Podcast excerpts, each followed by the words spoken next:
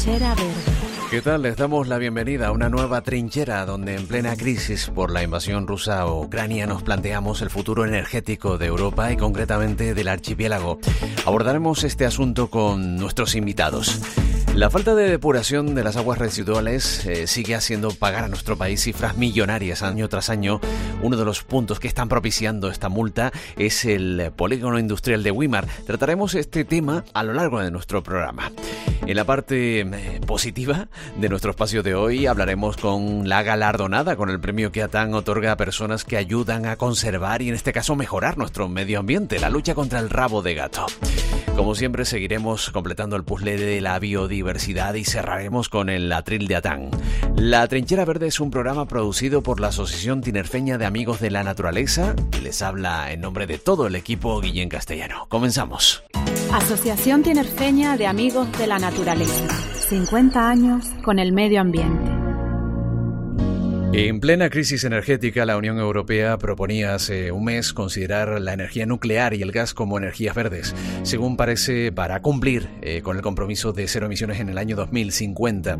En el seno de las instituciones europeas hay un gran debate. De España, Austria, Luxemburgo y Dinamarca están en contra frente a otros países que sí apoyan esta causa de energías verdes para la nuclear y la, y la gasística. En unos meses el Parlamento Europeo tendrá que rechazar o aprobar dicha propuesta y todo ello en medio del conflicto Ucrania-Rusia que podría agravar la situación ya que suponen los principales puntos de suministro del gas a la Unión Europea.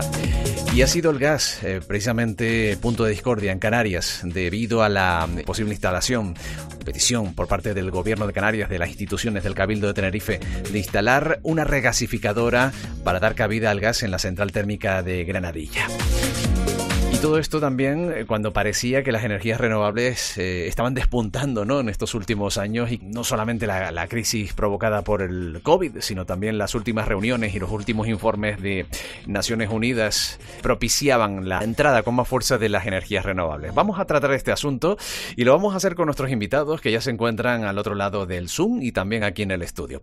En el estudio está eh, Antonio Mampaso, que es astrofísico. Antonio, ¿qué tal? Bienvenido. Hola, ¿qué tal? Buenas tardes. Buenas tardes. Ignacio de la Rosa también es astrofísico y en este caso está en el Zoom, a través del Zoom. Ignacio, ¿qué tal? ¿Cómo estás? Buenas tardes. Buenas tardes. Roque Calero Pérez, perito industrial, ingeniero industrial, doctor en ingeniería industrial y catedrático de la Universidad de Ingeniería Mecánica en la Universidad de Las Palmas de Gran Canaria. ¿Qué tal, Roque? ¿Cómo está? Hola, buenas tardes. Y por otro lado, Merichel Benazar, responsable de taxonomía de, Greenpeace España. Eh, Merichel, ¿cómo estás? Bienvenida. Hola, buenas tardes. Elena Espinosa también está con nosotros, como siempre, miembro de ATAN. Hola, Elena, ¿cómo estás? Hola, ¿qué tal? Buenas tardes. Buenas tardes. Bueno, pues yo no sé qué visión eh, global podríamos tener, Merichel, de lo que está sucediendo y por qué, em, según Greenpeace, los lobbies han jugado un papel importante y lo han hecho bien para que finalmente la Unión Europea, o porque determinados países quieran considerar sobre todo la nuclear, ¿no? Eh, como parte de esa energía verde. ¿Qué creen ustedes? ¿Qué razones puede haber en este sentido? Taxonomía, como su, como su, nombre indica, pues es un sistema de clasificación y en este caso eh, de las actividades económicas y de las tecnologías de generación de energía. ¿no? Entonces, el objetivo original era crear un lenguaje común, o sea, siempre basado en la ciencia y que pudiera pues, ayudar a, a dirigir pues, de manera transparente todas estas inversiones privadas hacia actividades que realmente fueran buenas para el clima y que no dañasen el medio ambiente. Pero lo que hemos visto es que el resto realmente eh, ha sido un greenwashing, o sea, un lavado verde, porque el intento de la Comisión Europea de otorgar, como tú decías, la etiqueta de sostenible al gas fósil y a la energía nuclear ha convertido la taxonomía en el mayor ejercicio de lavado verde de todos los tiempos. Es que es, increíble, ¿no? Y esto siempre ha sido que, bueno, pues socavando la credibilidad de la taxonomía europea y, en definitiva, del Pacto Verde, y todo por razones políticas. Como tú bien decías, ha habido el lobby. Mm, francés, ¿no? Francia, que ha estado eh, intentando por todos los medios meter dentro de la taxonomía a la energía nuclear. Por otro lado, otros países, como por ejemplo Alemania, que ha intentado por todos los medios meter al gas. Y ha sido pues un juego, ¿no? Un juego, un juego entre diferentes países.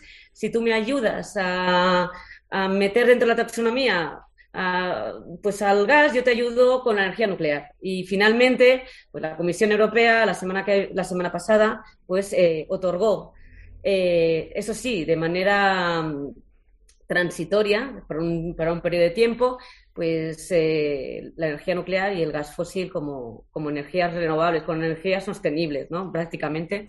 Y realmente, pues esto, para, desde el punto de vista de Greenpeace, es inaceptable.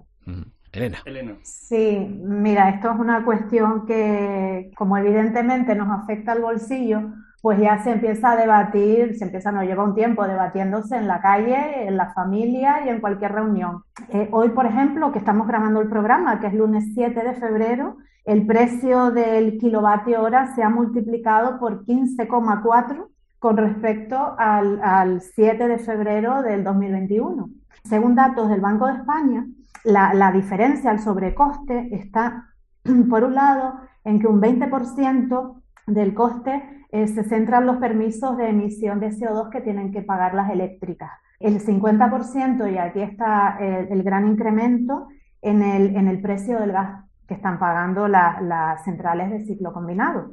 El resto, el 30% que antes era lo que engordaba el recibo de la luz, se basa en impuestos y el traspaso a los minoristas. Aquí encajan pues eh, los peajes que pagamos como por redes de transporte y distribución, los cargos como las primas a las renovables, las subvenciones a territorios extrapeninsulares, las compensaciones eléctricas por el déficit de tarifa, pero claro, lo, gordo, digamos, que es ese 50% de incremento por, el, por, la, por la subida del precio del gas. El gobierno en este caso, pues intentando, intentando poner freno de algún modo, pues ha reducido el impuesto del IVA de un 21% al 10% y el impuesto a generaciones eléctricas, esto en un periodo de tres meses, que ya se habla que viene a ser eh, aplicable a meses posteriores. Pero todo esto, investigando el recibo de la luz, llegamos a, un sistema que aplicamos aquí en Europa y en España, por tanto, el sistema de subastas. Es un sistema marginalista que llaman. Entonces, por entenderlo de alguna manera, para que nuestros oyentes lo entiendan, cada día Red Eléctrica Española calcula lo que los kilovatios o los megavatios gigavatios, porque ya vamos a cantidades mayores, que necesitará España al día siguiente. Entonces, se establece un sistema de subasta, un sistema de subasta por horas. Hay 24 subastas al día, una por hora. Eh, primero, para abastecerse, compra las energías procedentes de fuentes más baratas, como las renovables, la hidroeléctrica o incluso la nuclear. Pero si no queda cubierta con estas energías, aunque sea en muy pequeña proporción, no se cubre esa demanda, tira de las más caras, como las generadas con el gas. Y lo extraño o lo sorprendente de este sistema es que entonces todo se paga a precio de la más cara, aunque entre en muy pequeña proporción. Toda la energía se compra por horas y se paga el precio de la más cara, en este caso de las generadas por gas. Incluso también se da otro fenómeno, y es que las propias eléctricas ofrecen en la subasta las baratas como la hidroeléctrica también directamente a precio de gas, con lo cual el sistema se pervierte, ¿no? Yo, cuando uno oye esto, se pregunta si será la única manera, si esto se trata de un mercadeo, y yo me gustaría preguntar, porque tenemos aquí a expertos, por ejemplo, a Roque Calero, que esto se hace en otros sitios igual, no solo en Europa, sino en otras partes del mundo. ¿Es mejorable este sistema? ¿Es corrupto yo, este sistema? Yo no sé exactamente si se hace en otras partes del mundo, pero que es mejorable, desde luego que sí. Eso inicialmente quizás tenía una intención y era favorecer las renovables. ¿no? Cuando había que impulsar las renovables, pues aceptaba que tuvieran un sobrecoste, ¿no? Así que era la manera de impulsarlo. A estas alturas ya creo que eso no tiene ya mucho sentido y desde luego creo que debería, debería desacoplarse, digamos, ¿no? los precios de una energía de las otras. Pagar cada energía su coste real más los beneficios empresariales y nada más, ¿no? Pero no sé por qué no es intención de la Unión Europea hacer eso. Realmente yo tampoco le encuentro sentido. Si se hiciera así, se abaratarían bastante los costes energéticos en España, bastante, sustancialmente, ¿no? Y todas las empresas ganarían suficiente. Y yo creo que a estas alturas las renovables tampoco ya hay que incentivarlas excesivamente, más allá del precio que cualquier empresa puede recibir como beneficio por la inversión que hace, ¿no? Así que, pero no sé, no sé la razón por la cual en Europa se sigue manteniendo este sistema, que en su día pudo tener sentido, pero que yo creo que ahí no lo tiene. En cuanto al precio del gas que decía, bueno, yo creo que la situación actual es quizás leve. El gas puede dispararse precios a mucho más que lo que tenemos ahora. O sea, que podemos esperar un coste energético por las nubes, ¿no? Y eso siempre que tengamos suministro, porque hay otra amenaza, que es que no tengamos suministro. Especialmente Europa. Europa es el, pues, posiblemente la zona del mundo más frágil en este sentido. No tiene recursos energéticos propios, si consideramos que Rusia está fuera de Europa, incluso España presume, estamos presumiendo, ¿no? De que somos menos vulnerables porque tenemos el gas argelino. Bueno, el gas argelino también depende de gran parte de Rusia, porque Rusia controla Argelia. ¿no? Así que Europa es una zona del mundo atrapada dentro del tema energético, ¿no? y supeditar el coste que le pongan los demás. Y esperando además que no se lo corten el suministro. Porque si se corta el suministro de Europa por un conflicto, por lo que sea, la situación de Europa puede ser de, en fin, no digo apocalíptica, pero, pero próxima a eso. ¿eh? Estamos en esa situación. Y el precio del gas no va a bajar, seguramente va a subir. Además es un mercado muy volátil porque no solamente porque ya lo es, sino porque en caso de Europa se va a suministrar seguramente por gaseros. Gaseros viene el gas, viene de Nigeria, viene de Estados Unidos, ¿no? Algo de, también de Oriente Medio. Y desde luego, un gasero cargado de gas licuado, pues va a España y puede llevarse por el camino a Italia sin ningún problema. Quiero decir que, que, es una situación bastante delicada, ¿no? La que tenemos delante, ¿no? Luego comentaremos mejor y más ampliamente el tema, pero es que Europa en concreto es Mm, dependiente energéticamente de la energía, absolutamente. Luego, si quieren, hablamos de cómo veo yo que se puede cambiar esto. Pero inicialmente no podemos cambiarlo. Y solamente creo yo, no sé, negociar, negociar, para poder, mm, de alguna manera, salvar la situación que tenemos, que es bastante crítica. Y termino diciendo, la situación va a, peor en el futuro. Antonio. Voy a comentar una cosita, pero va dirigida a Mary. ¿Te puedo llamar Mary? O Sí, claro, por supuesto retomando vuestras dos eh, intervenciones que habéis hecho, eh, os preguntáis tú, Roque, hace un momentito y Mary antes, pues yo no sé por qué, yo no sé por qué ese sistema está tan mal, o Elena, ¿no? No entendemos muy bien cómo funciona. Bueno, aquí está la, la frase de Darwin, que era maravillosa, que él decía, qui bonus, ¿quién se beneficia? Que también se traduce por los economistas es, sigue el dinero. Entonces, si sigues el dinero, vas a encontrarte muchas soluciones. Esos lobbies que hablábamos antes o sea, todo, toda esta geopolítica y toda esta, y toda esta jugada de meter ahora, eh, digamos, a la nuclear y el gas como verdes es un problema gigantesco de dinero y en el cual se están posicionando pues los grandes lobbies y las grandes empresas de siempre, que tienen nombre y apellidos y que las tenemos aquí al lado. Eh, entonces, eh, mira, Carlos o, o Guillem o Ignacio, ¿cuánto les pagan a ustedes por estar aquí? Vamos a seguir el dinero. Cero, cero, ¿verdad? Cero, ok. ¿Y cuánto ganan ustedes? ¿Verdad que cero? Entonces, busquen otros motivos que no sean los económicos para que nosotros estemos aquí. ¿De acuerdo? Sigan la pista del dinero y dirán, oye, esta gente, por muy locos que estén, la información que nos van a dar, que va a ser una información científica o lo que sea, no es por el dinero, ¿de acuerdo? Pues ahora haz lo mismo con Santolaya o con el operador nuclear o con los que están eh, inundando las redes constantemente con, noticias, como dicen ellos, las mentiras de Greenpeace, ¿de acuerdo? Sobre todo esto, y, sigan la pista del dinero y van a entender muchas cosas, ¿no? Bueno, entonces ya lo que quería comentarte... Eh, eh, es, es, un poquito también sobre las nucleares. Hemos hablado un momentito sobre el gas y yo creo que tenemos que volver al gas en algún momento porque sí que nos afecta directamente aquí a Tenerife y a Canarias, ¿no? La nuclear parece que nos queda un poco más lejos, aunque tenemos una amenaza de una nuclear en Tantán aquí enfrente. No sé, Roque, si tú sabes si esto está actualizado. No, está abandonada, por ahora está abandonada, pero tenemos otras nucleares que van a venir. ¿eh? Que van a venir, vale. Entonces, eh, la, la, Mary, una, tú que eres más o menos eh, también experta en cuestiones nucleares, ¿no? Eh, ahora lo que están vendiendo es que tenemos que esperar a la cuarta generación de las nucleares, ahora estamos en la tercera, y esa cuarta generación que están investigando incluso con torio, ¿no? Como, como combustible, que no, que, no, que no fuera el uranio, ¿no? Esa es la que va a tener la panacea porque va a ser menos contaminante, pero pero por lo que yo he leído es de risa. O sea, resulta que los, que los eh, residuos, en vez de ser eh, en vez de ser extremadamente peligrosos durante decenas de miles de años, van a ser solo, entre comillas, por 300 años. Nos quieren vender eso ahora para la siguiente generación. No, eh, no sé, no sé cómo, es la, información que tiene Greenpeace sobre esto o, cómo es la postura, de, de, alguna manera, hasta ante esta ofensiva de, entre comillas, la nueva tecnología que nos quieren vender con las nucleares. Estábamos hablando de dinero, ¿no? Y si hablamos de inversiones, pues eso, como decíamos, ¿no? Toca hablar de dinero.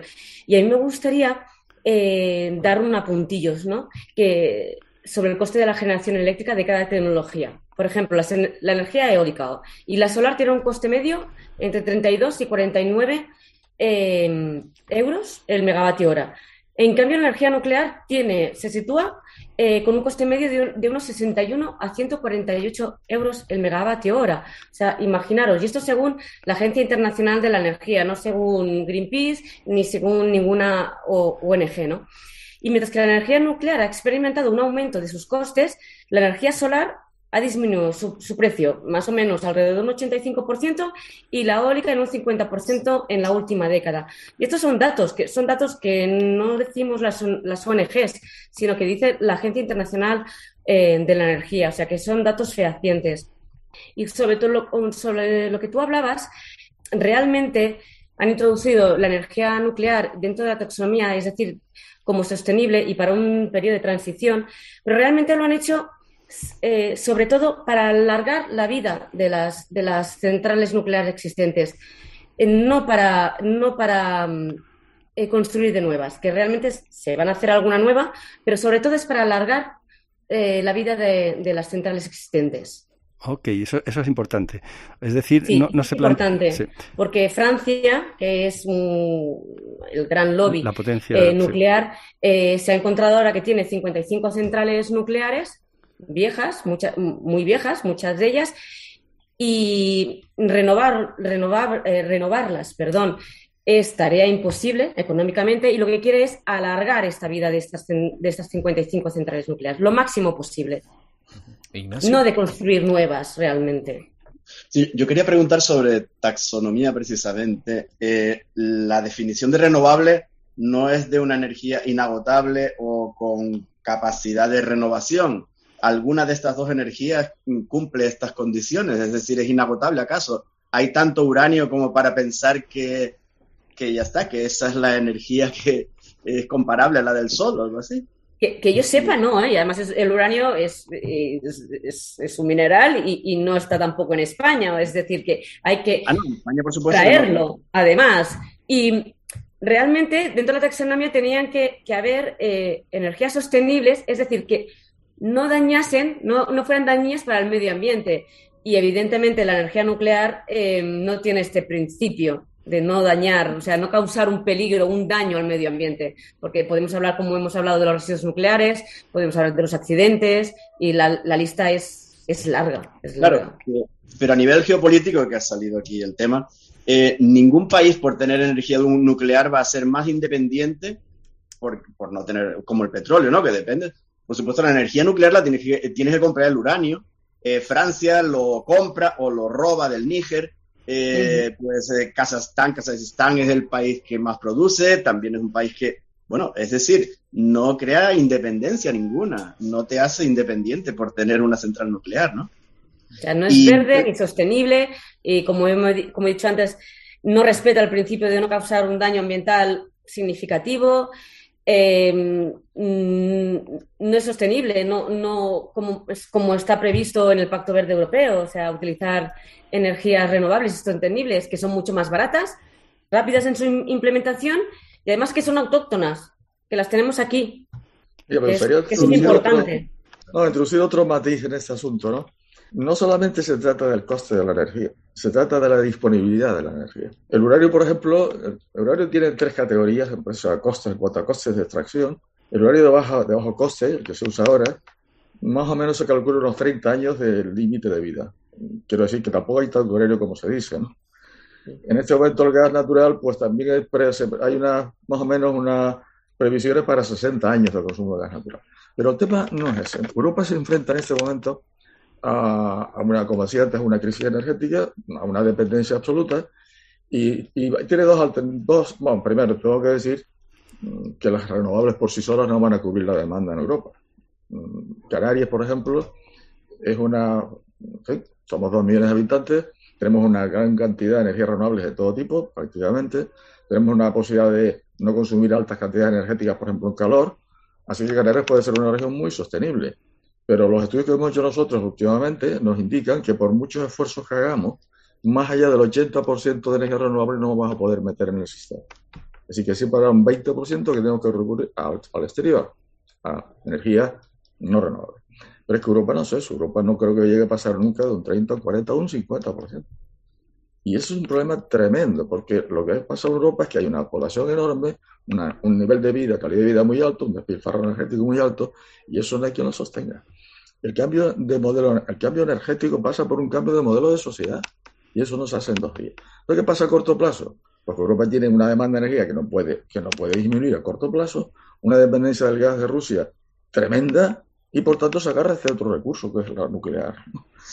E-, ese es el problema. Es decir, que no solamente es el coste de la energía, sino es también la cantidad de energía que podemos disponer de ella. Y desde luego, ya les, sí, los comento, desde luego, con, por mi parte, con gran pesar, que en el conjunto de la Unión Europea, las renovables yo creo que nunca podrán cubrir el consumo energético total con el régimen de vida que llevamos nosotros, con ese don de despilfarro energético y esa forma que tenemos de, de vivir, ¿no? Así que habrá que buscar cómo paulatinamente vamos cambiando nuestros modos de vida y la verdad es que no lo sé, creo que es un problema mm, casi casi insoluble a corto plazo, sinceramente. Lo que sí quiero decirles es que desde el punto de vista, así como Canarias podemos llegar a un 80%, en Europa no podemos pasar de ahí. ¿Qué creo yo que ha pasado? Pues que quizás nos pusimos unos límites excesivamente altos en Europa sin pensar en la realidad. ¿eh? Y bueno, ahora nos lleva a estas trampas semánticas, ¿no? Llamar lo que es verde no, no es verde, ¿no? Pero es que no queda más remedio, sinceramente, no queda más remedio. Roque, también es que no hemos hecho los deberes. Es que, también, Es que en fin, ya hemos sobrepasado los límites. Quiero decir, cuando se dependía de la, del carbón, me refiero de la madera, la población era muy pequeña en el mundo. Cuando se pasa a depender del carbón, que es energía almacenada durante millones de años, energía árboles en este caso, bueno, aumentamos la población. Cuando pasamos al petróleo, aumentamos la población y la calidad de vida, los transportes, etcétera, etcétera. hemos llegado a una situación bueno, en Europa, claro, no sé, cerca de 500, 450 millones de habitantes con un régimen de vida despilfarrador en temas energéticos y nos encontramos con que ahora como cuando el petróleo se corte, cuando el gas se corte, ¿qué hacemos? ¿Qué hacemos? Y ahora se aprovechan de eso en cuanto a los precios, ¿no? Pero la situación es que la situación energética de Europa, desde el punto de vista, es crítica y no se puede resolver a corto plazo ni medio plazo con energía renovable. Yo, la verdad es que lo siento, pero yo lo veo así. Porque, insisto, los estudios que hemos hecho en Canarias, que es una región que puede ser muy sostenible, no podemos tampoco llegar al 100%. ¿Por? Porque noche no hay sol, hay días, hay una semana, dos semanas sin viento, y todavía no tenemos sistema de almacenamiento capaz de almacenar energía para 15, 20 días. Ignacio está a punto de saltar, Roque, yo también. No, no, no, no, solo quería, no, al contrario, saltar no, sino preguntarte, ese 20% en el caso de Canarias, ¿cuál crees tú que sería el, más, el menos dañino? El 20% no renovable, me refiero. Hidroeléctrico, por ejemplo, subirlo a como hace el Corona del Viento, pero bien. que hay que investigar más y no sé por qué no soy ya hasta ahora, creo que por pura dejadez, que es la geotermia. También. Es una cosa que no me explico por qué no se ha hecho. Y luego tenemos la renovable. es renovable de alguna manera. Tenemos también el tema del hidrógeno, que puede ser un gran almacenamiento energético a medio plazo. A medio plazo estoy hablando de 10, 15 años. ¿eh? Para que la tecnología esté dispuesta allí, disponible a un precio competitivo. Esas son dos grandes opciones que tiene Canarias, que podemos pasar del 80, porque ya a 90 a lo mejor hasta 100. Pero Canarias. ¿eh? Canarias. La geotermia es renovable, ¿eh? Sí, es, renovable. es renovable la geotermia. Sí, sí, y, y, Europa tiene un problema que tiene que hacer lo mismo. Es decir, tiene que estar buscando desesperadamente, pero, pero quitándose de encima todos estos lobbies, toda esta gente, tiene que estar buscando las soluciones técnicas para ir llegando paulativamente, aumentando ese 30 o 40 que tú dices que es posible, ¿no? Mm. Con, con renovables, y aumentándolo. Igual que estamos ahora mismo Igual que estamos importando el gas de Rusia o de Kazajistán o de Argelia, ¿por qué no se puede importar la energía en forma eléctrica o en forma de hidrógeno o en forma de, de, donde sea, del desierto del Sahara o de donde sea? O sea, es decir, las soluciones técnicas, yo te agradezco, Roque, que tú hagas esas matizaciones porque son muy prácticas, por así decirlo, ¿no? Pero es un poco distinto, por eso decía yo que Ignacio iba a saltar, es un poco distinto cuando lo físico, que vemos todo globalmente, decimos, ¿cómo que es imposible llegar? Claro que es posible. Lo que, eh, es posible si tienes energía suficiente, que en este caso nos la manda el Sol y nos da de sobra. O sea, la inyección de energía que tenemos del Sol es muy alta. Es decir, es decir no podemos cubrir toda la superficie del planeta de placas ni de molinos, es verdad, pero eh, tenemos una gran cantidad de energía. Lo que pasa es que a lo mejor en Europa pues le llega menos. Bueno, pues ya se buscará una solución Mira, mejor solución, Roque, que la de mandar 300 barcos gaseros, mm. ¿de acuerdo? Que es lo, eh, haciendo el gas, licuándolo y mandándolo aquí. O sea, es un disparate técnico, por así decirlo, tan grande, por no hablar de, las de las renovables, perdón, por no hablar de las nucleares. Es un disparate técnico tan grande que lo otro me parece de risa. O sea, dime. Hay un tema que me gustaría introducir ahora como cosa curiosa, ¿no? En, por ejemplo, Fuerteventura, en la isla de Fuerteventura, no sé si Merit se lo conoce, ¿no? Tenemos una potencia instalada de ciento, una potencia pico de 120 megavatios, pico, ¿eh? Por tanto, y hemos hecho los estudios ahí, podríamos suponer que se puede meter en, implantar en Fuerteventura 150 megavatios eólicos y solares, por ejemplo. ¿eh? En este momento hay solicitados más de 1.200 megavatios eólicos. Y uno se pregunta, ¿qué pasa aquí? ¿Son tontos esta gente? Porque ellos saben muy bien que no se puede meter 1.200 megavatios. ¿Por qué han pedido eso?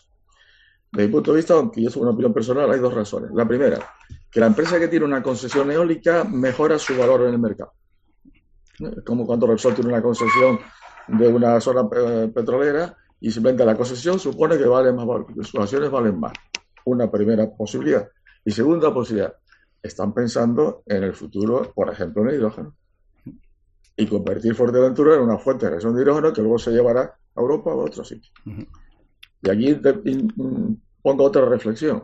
Una vez más, los majoreros veremos pasar y los canarios y los españoles por encima de nosotros los dineros sin que a nosotros nos quede nada, ¿no? Que es lo más lamentable. Elena, cierto.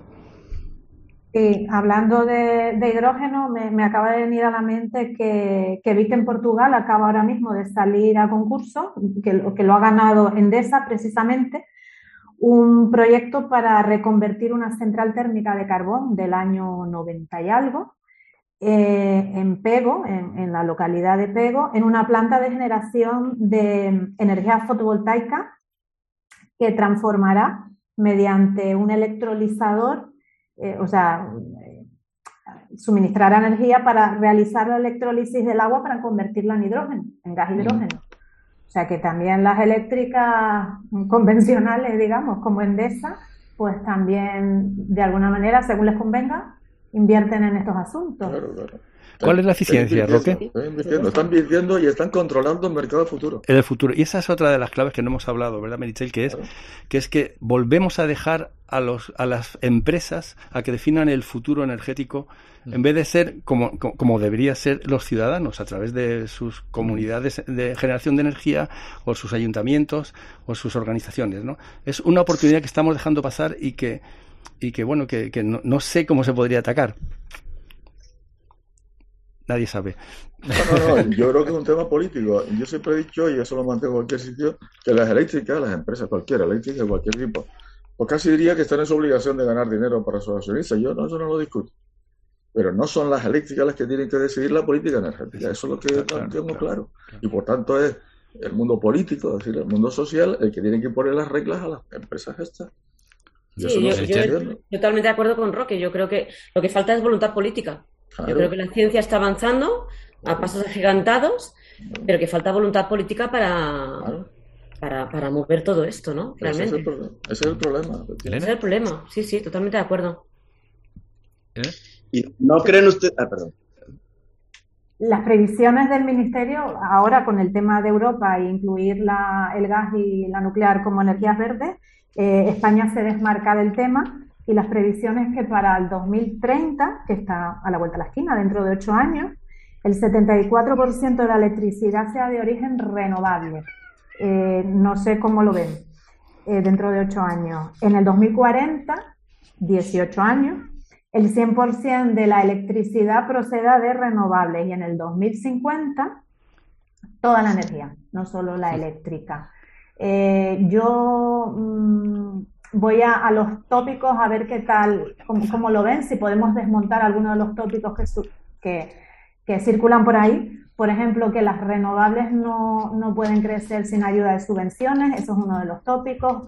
Que hay un techo, ya de esto nos hablaba Roque, no sé si está todo el mundo de acuerdo, un techo tecnológico, o sea, tenemos mm. que modificar la manera en la que acumulamos la energía Supongo que ahí está el techo a las renovables, ¿no? La acumulación en baterías, en hidrógeno o transformándolo en otro tipo de energía que ofrezca más continuidad Yo añadiría, sí, eh, también disponemos de suficientes recursos minerales para generar eh, ese tipo de, materiales, ¿no? Que, hacen posible la fabricación de placas solares o, generadores eólicos. Eh, si eso también es una limitación, ¿no? De cara a este futuro inmediato.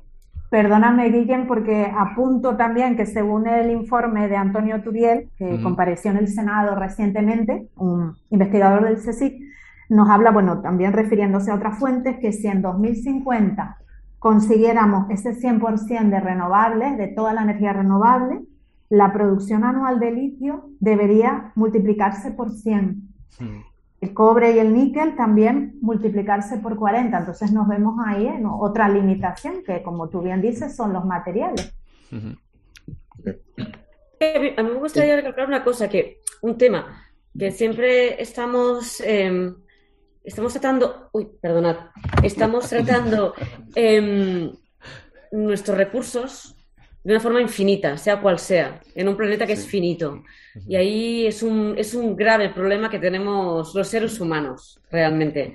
Y yo quería recalcar que, por ejemplo, quería dar un, un, un dato, que según Red Eléctrica de España, por ejemplo, el año pasado, en 2021, fue el año que las energías renovables más electricidad generaron. El 46,6% de la electricidad lo produjeron el sol, el viento, el agua y la biomasa, fuentes eh, de energías limpias y autóctonas, ¿no? renovables, y que no hay que importarlas, por tanto. Y por otro lado, las centrales de gas solo produjeron el, 17,2% y la nuclear solo el 20%. Creo que son datos, bueno, que, estaría, que, que me ha gustado poner sobre la mesa, ¿no?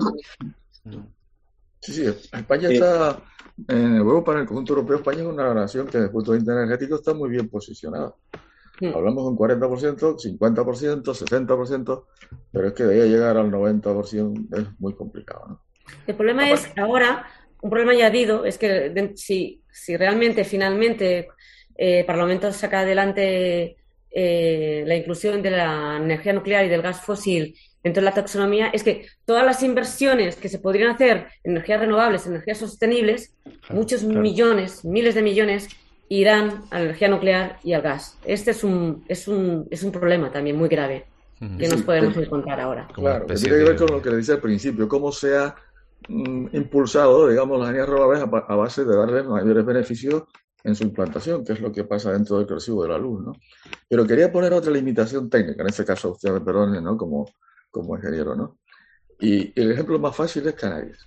Canarias tenemos unos sistemas energéticos, Tenerife, Gran Canaria, una potencia punta de 500 y pico, 550 megavatios, y fundamentalmente tenemos en Granadilla y aquí en el sur dos, dos eh, grupos ciclos combinados, que inicialmente se diseñaron para quemar gas, pero como el gas no ha entrado, pues se quema en ese momento diésel. 220 megavatios significa que tú tienes que tener en este momento en Tenerife 220 vatios esperando por si eso falla, ¿vale? Que es la potencia, potencia rodante. No se puede admitir ningún fallo en el sistema, ¿no? Así que si tienes un grupo de 220, tú tienes grupos adicionales conectados a la red de 220 megavatios. Y esos nunca pueden ser renovables, porque ni la eólica ni la solar son potencias de respaldo. No pueden serlo por, por, por equilibrio del sistema. Por tanto, y lo he dicho mil veces y a, nivel de Canarias, mientras no se eliminen esas máquinas grandes, en Canarias no se podrá pasar nunca del 55%, incluyendo ahí los sistemas de almacenamiento que podamos poner. Nunca. 55, 60%. Entonces tenemos que irnos a modificar el sistema térmico. En la península no pasa esto porque es un sistema muy grande, pero también hay que empezar a considerarlo también. Es decir, los grupos térmicos grandes, una central nuclear de 1000 megavatios, por ejemplo, bloquea la penetración de renovables en la misma proporción casi. Hay otro tema que no se discute, pero que es fundamental considerar. Por eso digo yo, en el caso de Canarias, que de alguna manera hay que impedir como sea que esos ciclos combinados sigan funcionando. Claro, exactamente, eso es. Un segundo, Ignacio. Ignacio, por favor. No, bueno, no, yo quería a lo mejor salir un poco del tema, pero no, no es verdad. Estamos ante un dilema, ¿no? De que ese 20% que nos falta de renovable hay que hacer algo y no nos gusta ninguna de las opciones, pero no hemos pensado en la posibilidad de disminuir el tanto por ciento, es decir, la energía total necesaria. Es decir, eh, Canarias, eh, yo recuerdo cuando era pequeño faltaba el agua y éramos maestros en saber sobrevivir con menos agua de lo normal. Sabíamos fregar sin derrochar, sabíamos bañarnos sin derrochar. Eh, ¿Por qué la población actual no es consciente de que la energía también es un bien escaso y por tanto deberíamos aprender a mm, racionarla? Es decir, eh, saber convivir con una escasez. Les parece que hay un paradigma ahí de que hay que mantener la energía tal cual se está consumiendo, yo diría derrochando en la actualidad, y por tanto tenemos que hacer unos esfuerzos excesivos para conseguir mantener ese nivel de vida. Mm. a veces da tristeza ver un montón de molinos ahí dando vueltas y probablemente mucha de esa energía y además con la conciencia tranquila la gente la va a usar para calentar su casa, no sé, en las caletillas o en el médano. Sí, es una de las cuestiones precisamente, Ignacio, que antes citaba Roque Calero así, como otro de los puntos principales, el cambio de funcionamiento, el cambio de sistema, ¿no? En qué deberíamos recortar, replantearnos de nuevo, ¿no? Eh, la forma de funcionar en el día a día. Uno hace un viaje a cualquier ciudad europea, incluyendo las españolas, en invierno, ¿eh? y entras en un hotel y tienes que quitarte la ropa, ¿verdad? Y luego en verano tienes que ponerte el abrigo. Es algo absolutamente absurdo. Por supuesto que ahí hay una clave del futuro energético, cambiar el modelo de consumo de la energía, que significa cambiar de alguna forma los modos de vida, sin llegar a ser un de cero energéticamente hablando. Pero seguramente nos sobra el 50-60% de la energía que consumimos, nos sobra. Y de eso no se habla. Y ahí sí verá que entran los lobbies. Nos interesa vender kilovatios hora como sea, ¿no? Pero bueno, ahí una vez más el gobierno, porque no se hace un esfuerzo en que la gente ahorre energía, en, promocionar el ahorro, en cambiar los hábitos, desde la primera enseñanza hasta el final, se pueden hacer muchas cosas y el consumo se podía disminuir drásticamente sin merma de nuestra calidad de vida. Eso no se hace. Totalmente de acuerdo, Roque. Mejor, dicho, imposible. Hay que disminuir el derroche energético que tenemos. Eso es increíble. Roque, de eso no se suele hablar, tienes razón. ¿Me dejas que te diga otra cosa de la que no se suele hablar? Y aprovechando que estamos aquí también entre físicos, eh, a lo mejor a ti hasta a ti te sorprende, pero es una cosa obvia para nosotros. Y es que tú imagínate por un momento que con una varita mágica mañana acabáramos con todo todas las emisiones de, de CO2 en la atmósfera, tenemos ya toda nuestra energía completamente 100% renovable. Imagínatelo por un momento, no estamos echando a la atmósfera nada, pero sin embargo seguimos con nuestra misma actividad que tenemos ahora. Es decir, estamos consumiendo energía, en este caso eólica, renovable, lo que quieras, ¿vale? Pero imagínatelo así. Como tú bien sabes, y como Ignacio también, y como todos los que estamos aquí, tenemos una ley, que es la segunda ley de la termodinámica, que dice que por muy eficientes que sean nuestras máquinas, parte de nuestra actividad va a ir en forma de calor, y ese calor lo estamos inyectando a la atmósfera. Eso lo sabes tú y lo sabemos todos aunque, aunque no inyectemos CO2, el calor lo estamos inyectando. Cuando mm. haces una cuenta muy sencillita y ves cuánta, cuántos vatios, cuánta potencia te hace falta inyectar a la atmósfera para que suba la temperatura a 3 grados, que es un montón, insisto, mm. sin que haya efecto invernadero, ¿eh? solamente por, el, por la actividad que, que el ser humano, con los 7.900 millones de personas que somos, generamos. Vale. Y con el crecimiento anual, que es el 2% aproximadamente, si esto lo mantenemos así, vamos cada año echando más calor a la atmósfera, más calor a la atmósfera, ¿de acuerdo? Bueno, pues es verdad que no va a ser mañana ni va a ser dentro de 50 años. Los cálculos dicen 200 años, un par de centenares de años, ya es imposible. Aunque tengamos toda la energía, ¿de acuerdo? Absolutamente limpia, ya estaríamos calentando la atmósfera a niveles de, de, eso que estoy diciendo, de 3 grados. Eh, entonces, esto es otra de las otra de las cosas que nunca se discute y que de nuevo separan a las energías renovables de las energías eh, eh, no renovables. ¿Por qué? Si yo tengo una placa fotovoltaica y la luz del sol está entrando ahí y me está produciendo electricidad, por supuesto estoy ya ahorrando el CO2, eso no hay ninguna duda. Pero es que además el calor que antes iba a calentar el suelo y que de nuevo iba a calentar la atmósfera, me lo estoy ahorrando. ¿De acuerdo? Sin embargo, si tengo una planta nuclear o una planta térmica, insisto, aunque no, aunque no echáramos el CO2, ese calor está, lo estoy inyectando a la atmósfera. No sé si queda claro, pero lo que quiere decir es que es una ventaja añadida que tienen las, energías renovables es que están restando el calentamiento de la superficie de la Tierra y por tanto la inyección de energía en la atmósfera, ¿de acuerdo? Y a largo plazo, estoy hablando ya te digo de, un par de siglos, eh, tenemos ahí otro límite, que es el calentamiento de la atmósfera por la propia actividad humana. No sé si, Roque, esto lo has estudiado. Esto no se discute casi nunca, ¿eh? pero bueno, es hay un matiz ahí. Mm, eh, en fin, la Tierra, como sabes, recibe la energía del Sol en toda la longitud de onda de la radiación solar y emite el infrarrojo. Así es. Eh, la misma que recibe, pero no, se queda con nada, prácticamente la misma que recibe. eh, bueno, añadida a la que sacamos del subsuelo de energía fósil. Así es. Eh, de manera que el calentamiento de la atmósfera tiene que ver mm, con eso que tú dices, pero sobre todo, efectivamente, con el nivel de, vapor de agua y de CO2 que hay en la atmósfera, ¿no?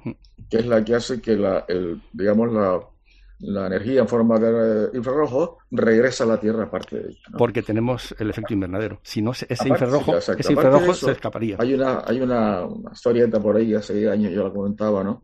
Que si hubieran seres extraterrestres y apuntaran hacia la Tierra, eh, decidirían no, no, no acercarse a ella, ¿no? Y bueno, ¿y por qué? Se vive porque no hay ningún planeta pequeñito como la Tierra que sea capaz de pedir tanta energía porque esa gente debe estar loca, ¿no? Exacto. Eso, eso a los extraterrestres le gusta mucho a Antonio Mampaso. Sí, sí. lo de la eso visualización. situación. bueno, pues hemos hablado de energía, de ese consumo energético, pero también hemos consumido tiempo y prácticamente tenemos que finalizar ya esta tertulia que ha sido eh, muy, muy interesante, porque no solamente hemos planteado el problema que tenemos, que podía recordarnos incluso a una situación parecida a la que planteamos planteaba la película Mad Max, ¿no? Con ese límite en, la energía, en, los productos destinados al funcionamiento de, automóviles y, generación de energía. Y por otro lado, también hemos planteado algunas soluciones. El hidrógeno está ahí también planeando, ¿no? El, que es una de las posibilidades y que mm, rápidamente me gustaría saber si la ven como energía limpia y fácil, ¿no? Como posibilidad de futuro. Di la verdad, Roque. bueno, la verdad es que la conversión de la energía en general, ¿eh? de energía solar o eólica en hidrógeno y su reconversión en electricidad de nuevo, tiene un rendimiento bastante pobre. No pasa del 30-35%. Es decir, para producir 30 megavatios, digamos, de electricidad térmica necesitaríamos 90 eólicos o solares para suministrar a través de hidrógeno, ¿no? Así que es una solución, pero no. Es que en la vida no hay ninguna solución perfecta, no, hay ninguna. Así que el rendimiento de las transformaciones de hidrógeno son bastante limitadas, ¿no? Un poquito mejor es la hidráulica reversible. Esa, hidráulica reversible, que es el ejemplo que tenemos en Corona del Viento y lo que se plantea construir en otros sitios, ¿no? Esa tiene un mayor rendimiento, 45% de ese orden. Al margen de lo que puede eh, suponer también en paisajes como en Chira, ¿no? Bueno, ese es otro debate también interesante. Bueno, pues eh, le agradecemos muchísimo a, nuestros contertulios, a nuestros invitados. Merichel Benazar, responsable de taxonomía de Greenpeace España. Gracias por acompañarnos y enhorabuena también por esos 50 eh, años. Muchísimas gracias por la invitación. Ha sido un placer de verdad estar con vosotros y y aprender también. Siempre se aprende muchísimo. Nuestros eh, profesores, nuestros astrofísicos, eh, también Antonio Mampaso, Ignacio de la Rosa, gracias también por estar con nosotros. Ignacio tenía que estar aquí con nosotros, pero bueno, no, no, no ha podido ser, pero sí lo hemos tenido. Tiene más cara.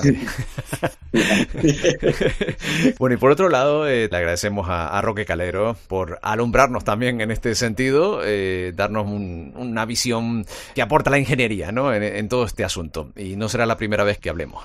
Un abrazo, muchas gracias. Encantado, muchas gracias también a ustedes por invitarme. Por supuesto, nuestra compañera Elena Espinosa, que también ha aportado esos datos iniciales y, por supuesto, pues siempre enriquece muchísimo estas tertulias que mantenemos en nuestra trinchera verde.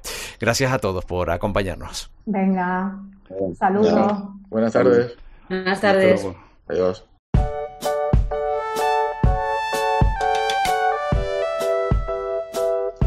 La mantis de Betancuria, pseudo Yersinia betancuriae, también conocida como Teresita, es una mantis endémica de Canarias descubierta y descrita en 1993. Se alimenta de otros insectos y se distribuye exclusivamente en Lanzarote y Fuerteventura. No es capaz de volar debido al reducido tamaño de sus alas. Son difíciles de detectar al tener la capacidad de camuflarse cambiando de color dependiendo del ambiente donde se encuentra. Otra de nuestras joyas endémicas. ¿Quieres colaborar con nosotros? Hazte socio. atan.atan.org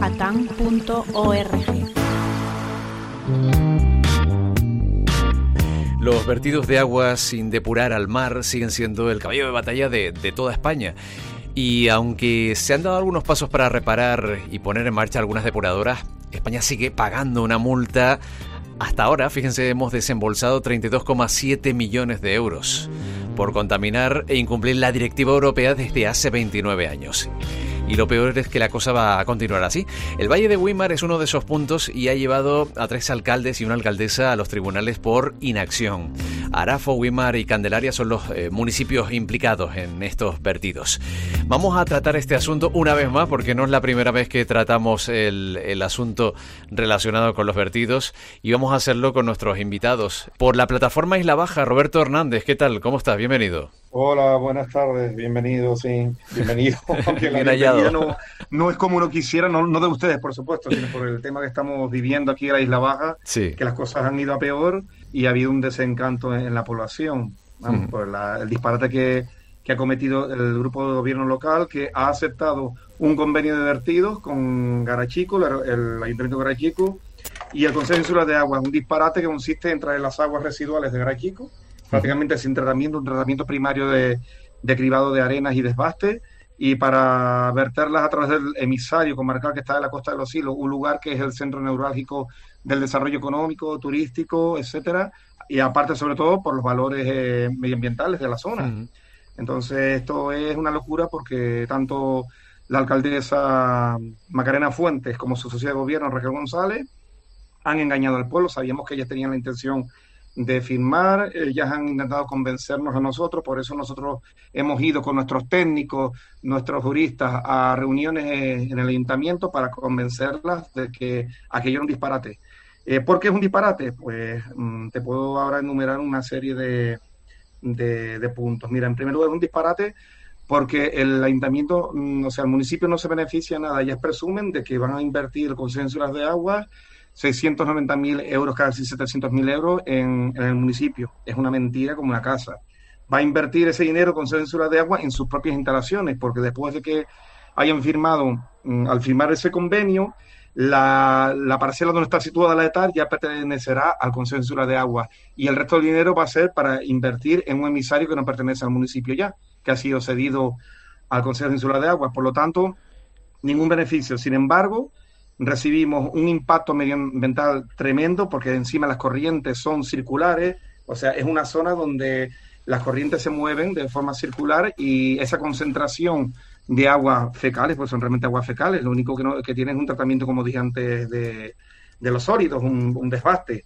Esas corrientes lo que van a hacer es afectar a la almeja canaria en la zona, a los bañistas, a los transeúntes, porque el olor ya incluso hemos pasado por la zona y el olor ha aumentado intensamente, sobre todo por la noche, y va a afectar también pues a pescadores, a, buceadores, etcétera. Es el punto eh, neurálgico, el punto más importante donde se puede desarrollar la actividad económica de los silos, que es un, municipio que ya lleva años maltratado, porque vamos, ha perdido mucha mucha capacidad de, ¿no? de, de crecimiento en el buen sentido y encima una zona que tiene muchos valores eh, desde el punto de vista medioambiental, eh, una gran riqueza medioambiental, ¿no? De fauna marina, etcétera, y que se va a ver eh, dañada, pero totalmente.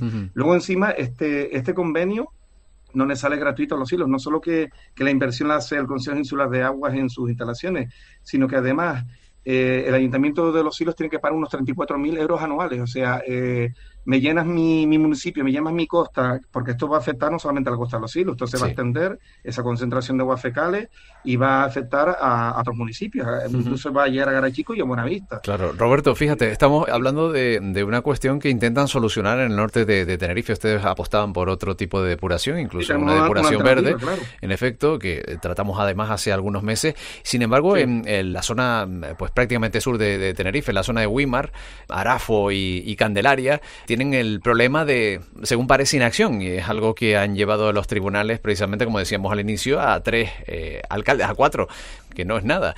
¿Y por qué? Pues porque es eh, uno de los puntos importantes que están desangrando las arcas de nuestro país, podríamos decir, ¿no? Por, porque esa normativa europea que eh, se aprobaba desde hace ya más de 20 años, 29 años, pues fíjense ustedes, em, todavía no se ha llevado a cabo esa depuración eficiente por parte de ese polígono industrial de Wimar.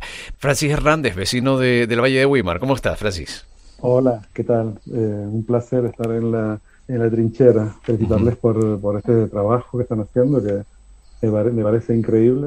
Desconocía el, el, podcast, pero bueno, al final, mira, he seguido, lo he seguido y bueno, ya estoy uno, uno un suscrito más. Muy bien. Y antes eh, de que eh, también eh, tratemos la problemática que existe en esa parte de la isla, en el Valle de Wimar, vamos a saludar a nuestro compañero Eustaquio Villalba, compañero de Atán. Eustaquio, hola. Hola, buenas tardes a todos. Es un placer compartir este rato con ustedes, comentar uno de los problemas más graves que tenemos en nuestra isla, que son los vertidos. Sí. yo, te, decía que yo, creo que coincidimos los tres en, esto. Yo creo que es el, el, verdadero y el grave, grave problema que tiene medioambiental que tiene nuestra, nuestra isla y nuestras islas en sí. ¿no?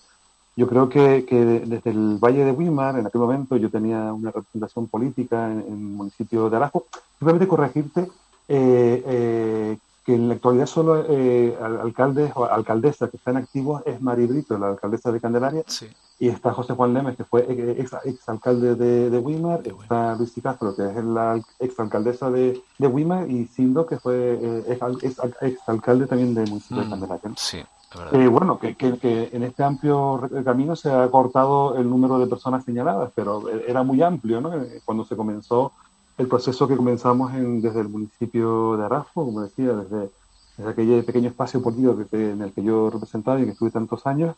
Eh, y, y, bueno, ahí decidimos pues juntarnos, juntar fuerzas con los compañeros de, de Wimar y de, y de Candelaria y, ante la desidia municipal, yo, yo estuve muchísimos años de, de, concejal en ese municipio, bueno, y nunca no se me hacía caso, ¿no? Fueron 14 años denunciando eh, estos vertidos en pleno sí, pleno también y demás, bueno, y al final decidimos pues, eh, acudir a los tribunales y yo creo que fue el momento en el que acertamos de verdad, ¿no? Bueno, acertamos porque acertamos los tres municipios, ¿no? Y encontramos apoyo apoyo de los concejales que, en aquel momento estábamos en activo, ¿no? que de hecho yo creo ya no ninguno de los que estamos, esto es un proceso tan, tan grande y, de tanto desgaste que nos hemos quedado fuera de, de, la actividad política, ¿no? porque, porque no es fácil, no es fácil enfrentarte contra algo tan importante como la administración, ¿no? sobre todo la administración canaria y cómo funciona. Y yo creo que acertamos. Acertamos porque, porque de la noche a la mañana aparecieron 30 millones de euros para construir dos, dos depuradoras, una que es para los residuos industriales y otra para los residuos de los municipios y demás. Eh, y, se han señalado a las personas que, que realmente eran responsables, ¿no? Pero claro, personas responsables que, han heredado un proceso y que no han tenido la oportunidad de, de, pararlo y no, no quisieron, ¿no? Además, eh, un proceso tan amplio, tan largo, que, bueno, que el juez eh, opinaba lo mismo que nosotros, ¿no? Ha abierto un auto de, apertura de juicio oral en el que están recurriendo, bueno, es, el plazo que, hay que esperar, pero yo, yo creo que, van a haber unas sanciones eh, ejemplares en, en este municipio. Yo creo que eso va a ser el, el detonante para que más compañeras y compañeros de, otros municipios se decidan, eh, suena mal, pero a judicializar este, este asunto porque es que yo creo que es la única vía posible para solucionarlo. Además, un asunto que lleva batallando eh, concretamente nuestra asociación desde los años 80-90. Eustaquio Villalba tiene seguramente muchos datos sobre eh, cómo ha sido esa, esa lucha. Eh, cuando nadie ha hablado de este asunto, Atán ya lo ponía en los tribunales. Sí, Atán lo ha denunciado públicamente desde hace muchísimos años. tengo ahora mismo en pantalla una denuncia del año 98 precisamente sobre, sobre Weimar, eh, donde señalábamos ya en aquellos momentos eh, algo que años atrás ya también habíamos denunciado, que es la falta de tratamiento de todas las aguas que se estaban eh, echando al mar y la consecuencia era el impacto tremendo, una desertificación de todo el litoral marítimo. Sin embargo, no se nos hizo caso. Eso eh, responde porque en el año 91, cuando se promulgó la directiva europea que obligaba a depurar las aguas antes de verterlas al mar, eh, Canarias recibió montones de millones de pesetas en aquel momento, pero era un montón de millones para hacer depuradora. Los constructores se alegraron muchísimo porque empezaron a construir un montón de depuradoras, concretamente más de 60. El único problema que hubo en aquel momento es que cuando se terminaron de hacer las depuradoras, se dieron cuenta, y esto va entre comillas, que no existían alcantarillados en la mayor parte de los pueblos. Por tanto, no había, no había eh, manera de hacer funcionar unas depuradoras porque no se le podía hacer llegar las aguas residuales que en su mayor parte iban a los pozos negros. Eso ocasionó que todas esas depuradoras, la inmensa mayoría, terminaran abandonadas, eh, saqueadas y, y totalmente inservibles para la función que tenían que llevar a cabo.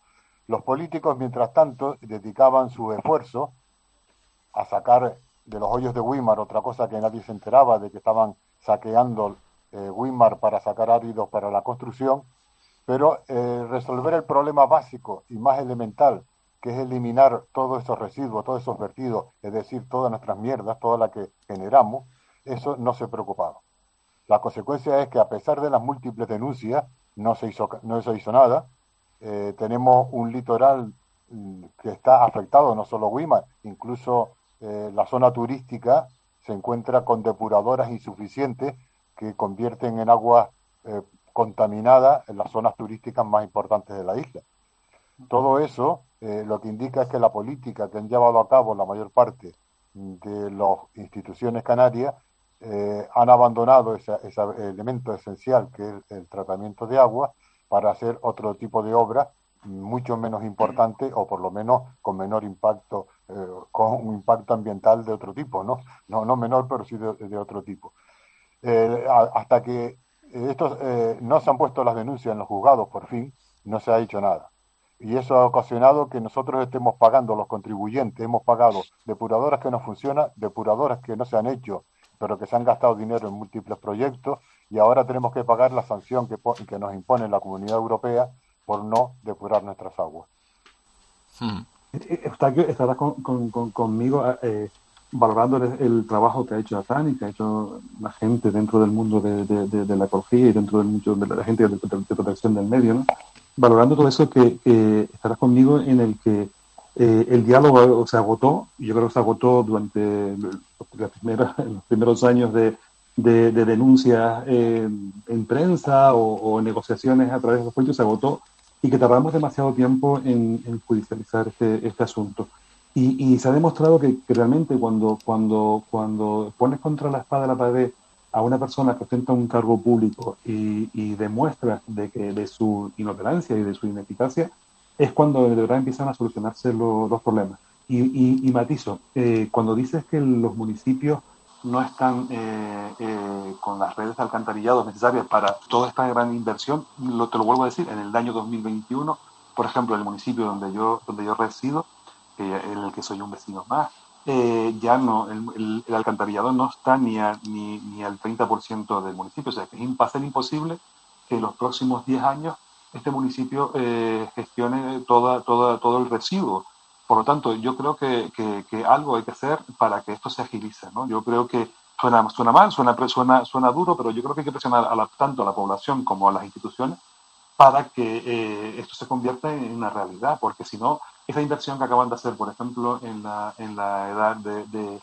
de Wimar y Candelaria, va a quedar inútil porque no hay una red de alcantarillado en los tres municipios que lleve todo este residuo a la, a la, a la depuración. Es cierto que en el polígono industrial, eh, claro, eh, eh, es más actual, luego también antes de la recepción, de esa ficticia recepción que, que, invito a leer el auto del juez para que vea cómo se han hecho las cosas en, el Valle de Buino por, estos tres municipios, la red de alcantarillado se repuso y se, reparó y va a ir directamente al, a la, a la EDARI, ¿no? a, la depuradora industrial esta.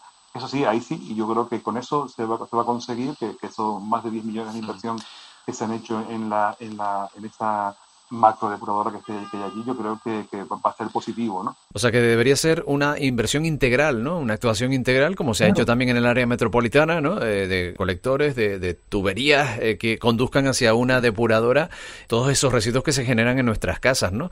No sé si es el mismo caso, Roberto, también en... Yo quería comentar algo bastante importante. Están hablando, miren, de la red de alcantarillado. Los hilos, por, por suerte, es uno de los municipios de Canarias que tiene la red casi completa, el 85%.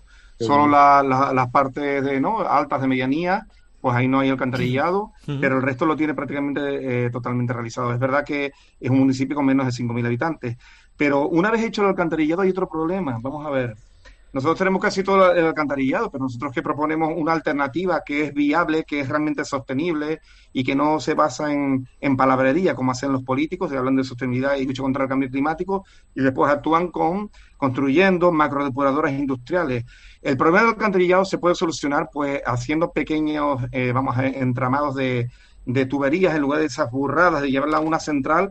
Y yo quiero decir que eh, la solución sería descentralizar. Vamos a ver, un tercio de los municipios de Tenerife tienen menos de 5.000 habitantes y del resto eh, se puede decir que más de otro tercio eh, tienen núcleos poblacionales que se pueden fácilmente separar en 5.000, 6.000 habitantes. Según la Unión Europea, en la guía de depuración, se recomienda para esas poblaciones depuración natural. Y es que funciona en Francia, el 40% de los sistemas de depuración en Francia, el 40% eh, son sistemas de depuración natural. Entonces es fácilmente descentralizar en pequeñas depuradoras y no hay que hacer un entramado brutal para llevar todo, todas las aguas residuales a una depuradora eh, eh, industrial. Es que el problema es que estamos hablando, estamos hablando como de algo prehistórico. O sea, todo ese dinero que se ha invertido en superdepuradoras convencionales que gastan una cantidad de energía increíble, que contaminan y que ese dinero va a repercutir no solo en la factura del agua de los contribuyentes, sino de la luz.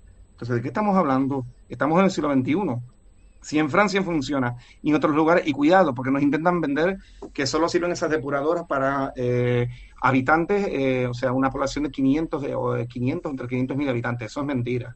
Eso es mentira, porque en Francia hay casos de 6.000, hay casos de 25.000, y si nos vamos ya a Arabia Saudí, se van a sorprender porque para más de 100.000 habitantes.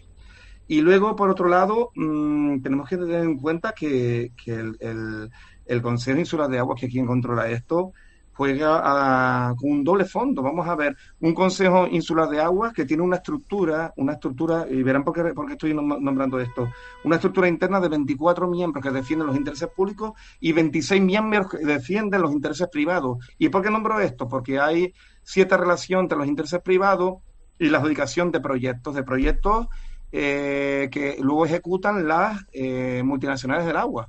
O sea, ahí dónde está el peligro. Si se habla desde Europa, que se recomienda, y cuidado, se recomienda para poblaciones de 5.000 habitantes de población natural, y excepcionalmente para Canarias de más cantidad, hasta 10.000, y se podría con más. ¿Por qué?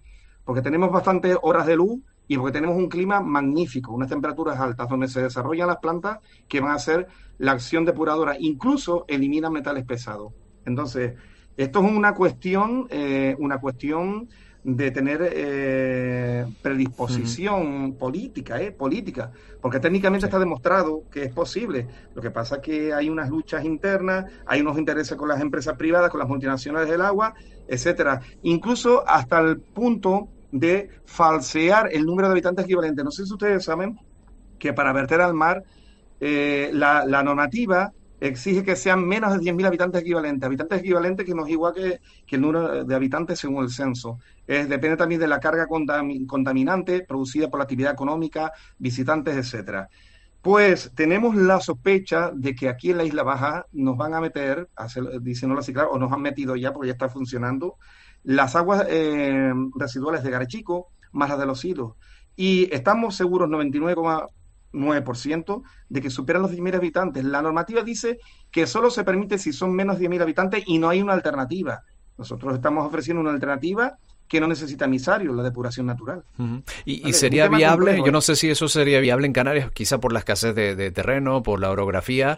Se puedo responder, es viable porque el ejemplo lo tienes en Masca, precisamente por la orografía no hace falta una gran extensión, eh, sería menos de un metro cuadrado, cosa que sí ocupa una, depuradora industrial. En Masca tienes el, tienes el ejemplo, en terrazas. En tres terrazas se puede montar una depuradora natural eh, que en otras condiciones necesitaría una extensión de un campo de fútbol. Ajá.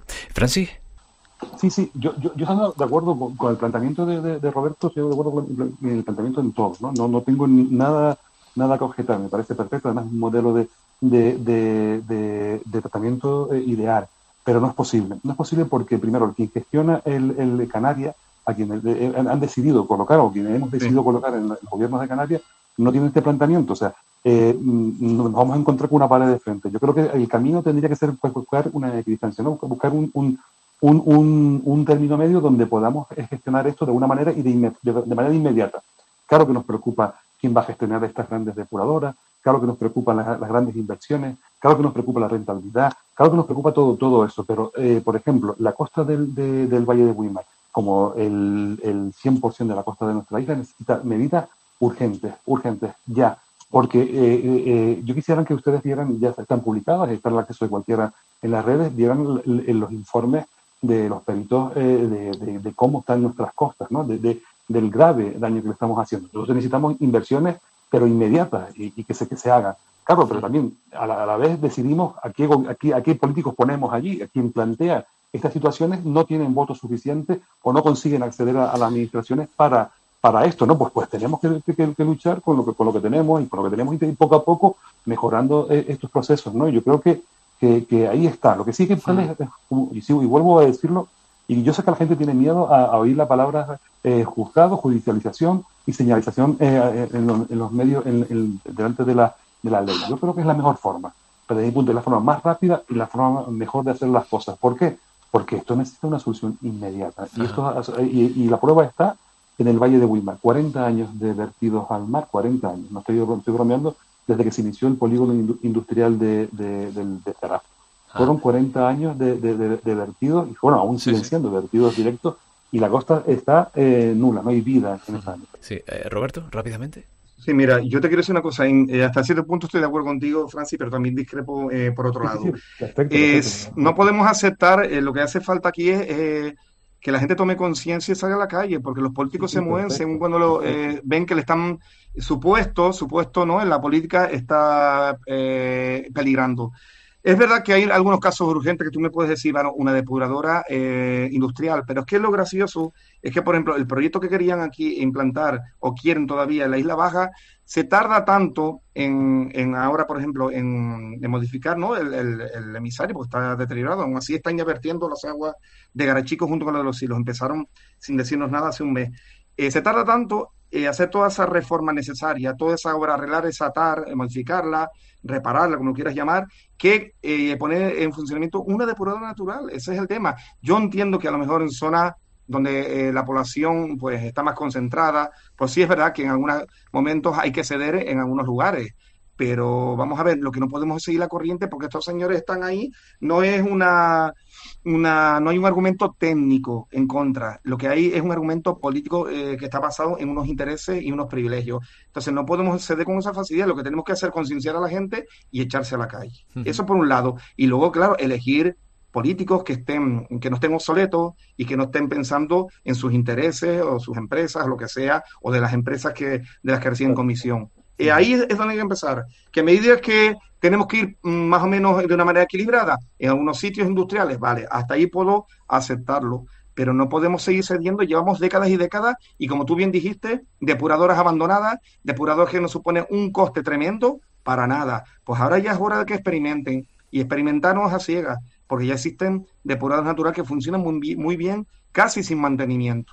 Eso es lo que quería. Yo no sé, Eustaquio, desde esa época, desde los años 90, en, en el año 96 o 97 se hizo un, un mapa eh, con los distintos emisarios submarinos eh, que había en la isla de Tenerife y muchos de esos pues lógicamente no, no funcionaban y se vertían directamente al mar eh, todas esas emisiones. Por otro lado, también había muchos ilegales que tampoco estaban detectados en ese mapa. Si hiciéramos una revisión de cómo está la isla de Tenerife en este sentido, habría cambiado mucho la situación. Me imagino que algo sí, pero hay muchos partidos que se están realizando directamente desde las casas, desde edificios incluso, que están cercanos a la, a la costa. Y no hay más que dar un recorrido por algunas partes de la isla donde realmente huele mal. Y el color del mar no es el adecuado en, muchos sitios, ¿no? Eh, yo no sé si tenemos algo de información de cómo eh, sigue la situación en la isla de Tenerife, algo que también llevó a mucha gente a las calles con la crisis de las microalgas, que al final no se achacó directamente a, o hubo mucha controversia ¿no? Eh, respecto a si era debido a esos vertidos que tenía la isla de Tenerife o si era cuestión del cambio climático, un fenómeno natural que, sucedía en ese momento, una concatenación de, de circunstancias. Eustaquio, ¿tenemos algo de información de cómo está ahora mismo la costa de Tenerife en este sentido? Bueno, prácticamente eh, podemos decir que se está igual. Eh, no hace mucho tiempo, expertas de la Universidad de Las Palmas, en un programa de Radio Nacional, eh, comentaban la enorme cantidad de emisarios submarinos rotos que estaban emitiendo agua totalmente contaminada, enseñaron los vídeos y son vídeos prácticamente iguales a los que podemos observar todavía en la página de ATAN, en la web antigua de ATAN, de los años 90 prácticamente son los mismos. Eh, lo que también es verdad es que, por un lado, eh, tenemos que plantearnos cómo es el sistema de depuración, porque como ha, dicho Roberto, eh, los sistemas que se están implantando en muchos casos son muy costosos y no solo son costosos en, en cuanto a, su construcción, sino que consumen una enorme cantidad de energía. Por ejemplo, el que se hizo en, en Valleguerra, que presumen de que facilitan a los agricultores agua depurada, un agua depurada que sale a un costo tan brutal que es, vamos, carísimo, es una cosa que no, que no tiene ningún sentido. Pero también hay otra cosa que yo creo que no nos podemos olvidar. Tenemos que pedir los ciudadanos responsabilidades penales, en su caso, a aquellos políticos que no, no es que lo hicieran mal, es que lo han hecho mal adrede o han dejado de hacer lo que era su obligación o simplemente han cobrado el 10% eh, práctica habitual en muchos casos y han dejado que la situación llegue a la situación actual, a lo que estamos ahora viviendo, sin que se hayan tomado medidas. Eh, ese procesamiento a esos antiguos alcaldes y a esos políticos eh, llega tarde, pero por fin ha llegado. Es igual, es algo similar a lo que ha ocurrido también en el Valle de Weimar con los hoyos. Durante años y años eh, los presidentes de los cabildos pasaban por la carretera del sur y no se enteraban de lo que estaba allí ocurriendo, que era totalmente ilegal. Atán se hartó de denunciarlo y hasta que no hubo una denuncia en los tribunales, eh, en la cual, por cierto, participamos Atán y, y fuimos llamados como testigos, no se tomaron medidas, no se clausuraron esas cosas. Por lo mismo está ocurriendo y sigue ocurriendo no solo en Tenerife, ¿eh? sigue ocurriendo en general en toda Canarias. Recuerdo ahora mismo como en Arure, en La Gomera, un el pequeño pago de Bayeran Rey, antigua sede eh, del municipio, que el agua directamente, las aguas residuales directamente las tiraban en una cueva volcánica, sin más. Se filtraban y llegaban abajo al barranco, cuando era el lugar idóneo para eh, hacer otro tipo de depuradoras, de depuradoras naturales, como la que ha propuesto Roberto. Eh, lo, Atán lo estuvo pidiendo pero lo, que había era también que habían puesto, menos mal que gracias a nuestra denuncia no llegó a funcionar, una explotación mm, porcina intensiva, cuyos purines iban a parar directamente y estaba conectado directamente a la red de saneamiento que iba a parar a esa cueva volcánica. O sea, es un ejemplo de lo mal que lo están haciendo, eh, lo han hecho esos políticos y a los cuales tenemos que pedir responsabilidades. No se pueden ir de rosita. Bueno, pues ya ronda final eh, para ya concluir. Sí, Francis. Yo estoy totalmente de acuerdo con, los comentarios de, de todos. ¿no? Yo, yo, lo que sí he dicho de menos eh, es eh, un plan integral de, de, tratamiento de residuos. Que, se cumpla y que se sepa cuál es y que se haga en consenso y que se elija el modelo idóneo. Pero bueno, que se lleve a debate, que se elija y que, que, y que, pero que haya uno, que haya uno y que además con la obligación de cumplirlo en unos plazos determinados y cuanto antes mejor. Lo que pasa es que, cada cual toma una decisión y todos opinamos de una manera distinta, ¿no? Y, y, claro, y, al final es buscando la misma solución, es tratar de poner sobre la mesa a todos los agentes necesarios para, para que esto se solucione de, de una vez por todas. Eh, antes te, daban datos, yo le voy a dar un simple dato, el ECOLI. La, ECOLI, la ECOLI eh, decir que en, en, el último informe que, presentó, se presentó en el juzgado, eh, sobrepasaba 100 veces por arriba de, de los niveles eh, que, que, habituales en, cualquier playa contaminada. O sea, una playa contaminada se multiplicaba por 100 lo que estaba sucediendo en el, en el polígono de, de y sigue sucediendo. ¿no? O sea, que imagínate el, el, el, el grave eh, destrozo ambiental que estamos permitiendo en esta isla, por primero, por primero lo que dicen los compañeros Roberto y Eustaquio, por no tener una presión eh, pública, o sea, por, por no tener generar una conciencia entre todos, entre todas para poder eh, salir a las calles y que esto se ponga eh, en, boca de todo el mundo. Yo no sé si hasta qué punto puede ser hasta positivo, pero bueno, por lo menos es, es, algo más de la lucha. ¿no? Mm. Luego, eh, llevar a, los, a, donde haya que llevar y, acudir a donde haya que acudir para que lo señalar a las personas responsables y las que han eh, omitido este, este, estos actos de, de, terrorismo ambiental, porque de verdad, es terrorismo ambiental. Y, y, finalizo.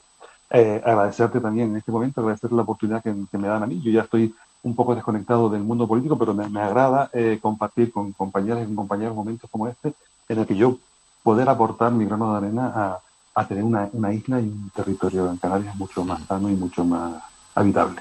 Roberto. Bueno, yo lo que quería decir es que mm, acabas de decir, Francis, una, un concepto que me gusta, el terrorismo medioambiental, pues nosotros como consideramos al gobierno local de, los hilos de, el de Garachico y al Consejo eh, y al Cabildo, que bueno, fue dentro de él está el Consejo de Aguas, vamos también a llevarlos a un contencioso administrativo por la vía penal, eso lo tenemos claro. Y luego yo siempre he dicho que, en nombre de la plataforma, estoy hablando ahora, por supuesto, que esa lucha es importante tenerla también con una lucha social, con una educación en los colegios y que la gente también conozca y olvide el miedo y los chantajes y salga a la calle. La gente tiene que saber, eh, la cultura del debate es muy importante y hay que sacar a la gente a la calle y que sepan la verdad, independientemente de, del color político que, gobierne cada, en cada lugar. Y también quiero aprovechar, primero, bueno, también dar las gracias por tener esta oportunidad, desde luego, de divulgación y decirles que espero contar con todos ustedes porque el día 27 de febrero pensamos hacer una gran manifestación en los hilos, desde el casco hasta la playa. El, el 27, que es un domingo, a las 11 de la mañana. Entonces, eh, que estemos todos juntos en esta lucha porque eso es lo que temen los políticos que hacen las cosas mal tanto nosotros ir al resto de la isla como el resto de la isla vaya a nosotros y si estamos unidos es lo que realmente les molesta a ellos. Entonces el 27, domingo 27 a las 11 de la mañana, espero que en la medida de lo posible puedan asistir. De nuevo sonarán las cacerolas, por lo tanto, ¿no? Las cacerolas iba a ser algo más que cacerolas esta vez. bueno, pues Roberto Hernández, Francis Hernández, muchísimas gracias. Portavoz de la plataforma Isla, Isla Baja. Por otro lado, Francis, eh, vecino del Valle de, de Wimar. Muchísimas gracias por acompañarnos. Gracias a ti. Un placer.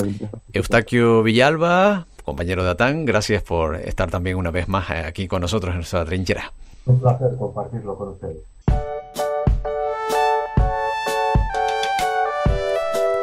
El madroño canario, Arbutus canariensis, es un árbol endémico de Canarias propio del Monteverde seco, con preferencia por zonas soleadas. Su corteza lisa y de tacto suave es muy característica, presenta tonalidades rojizo anaranjado y se desprende a tiras. Sus frutos son carnosos y comestibles y presentan en su interior muchas semillas. Ya los guanches lo usaban para su alimentación. Se han relacionado con las famosas manzanas de oro del jardín de las Hespérides, de las que habla la mitología griega. La principal amenaza de este árbol es la hibridación con el madroño europeo.